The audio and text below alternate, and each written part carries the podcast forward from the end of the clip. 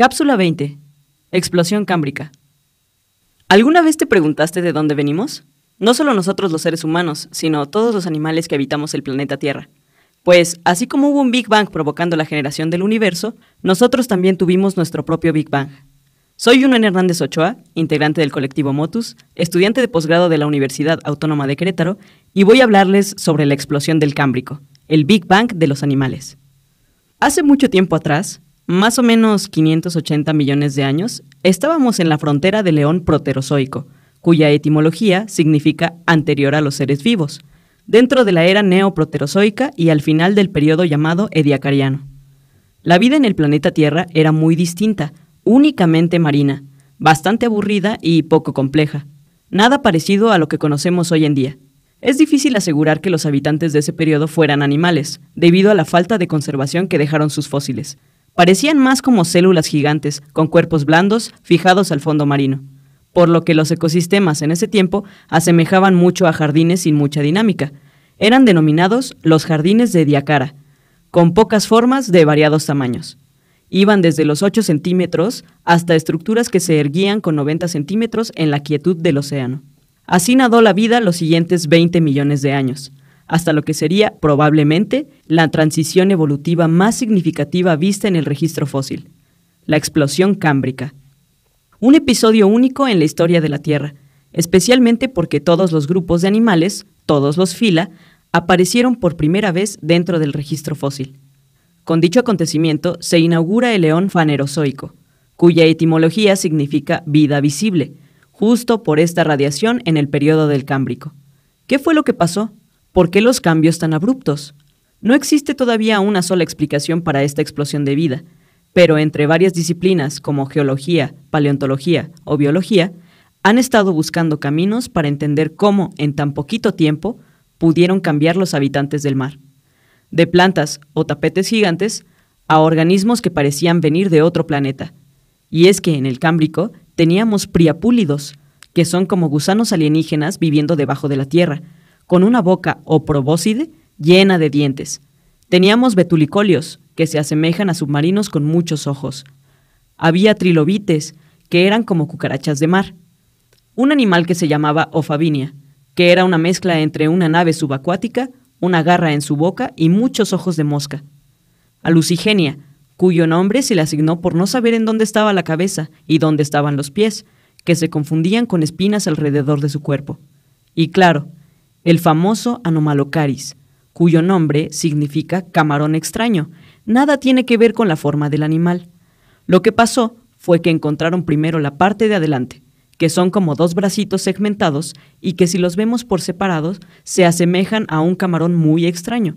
Y luego fue descubierta la parte de atrás, que parece una navecita con alerones para poder nadar. Cambios radicales en un tiempo récord.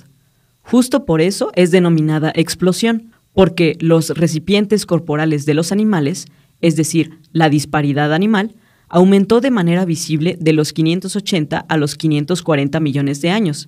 Y hago énfasis en estos 20 millones de años porque, aunque puedan parecer un montón, no son nada comparados con los 3.800 millones de años que lleva la vida en la Tierra. Es impresionante. Los expertos, como el científico Charles Marshall, paleontólogo de la Universidad de Harvard, explican que el acontecimiento tuvo que ver con varios factores. Cambios en el ambiente abiótico, cambios en la genética de los grupos animales y cambios en el ambiente biótico y las relaciones ecológicas de los animales. Con el ambiente abiótico nos referimos a todos aquellos elementos del ambiente que no están vivos, como el oxígeno, que incrementó en el periodo del Cámbrico y que pudo influir para generar animales más grandes. Los animales no pueden evolucionar cuando los genes para hacerlos no están todavía en su lugar. A esto nos referimos cuando hablamos de la genética y del desarrollo de los seres vivos. Seguramente hubo innovaciones a nivel genético para poder formar, primero, organismos bilaterales, es decir, con simetría, y luego de eso cambios mucho más complejos. Por ejemplo, el grupo o clúster de genes Hox, que son como los bloques Lego de la vida, con los que se pueden hacer diferentes combinaciones de tamaños y formas, y que se vieron sumamente irradiados en el Cámbrico, con animales muy distintos.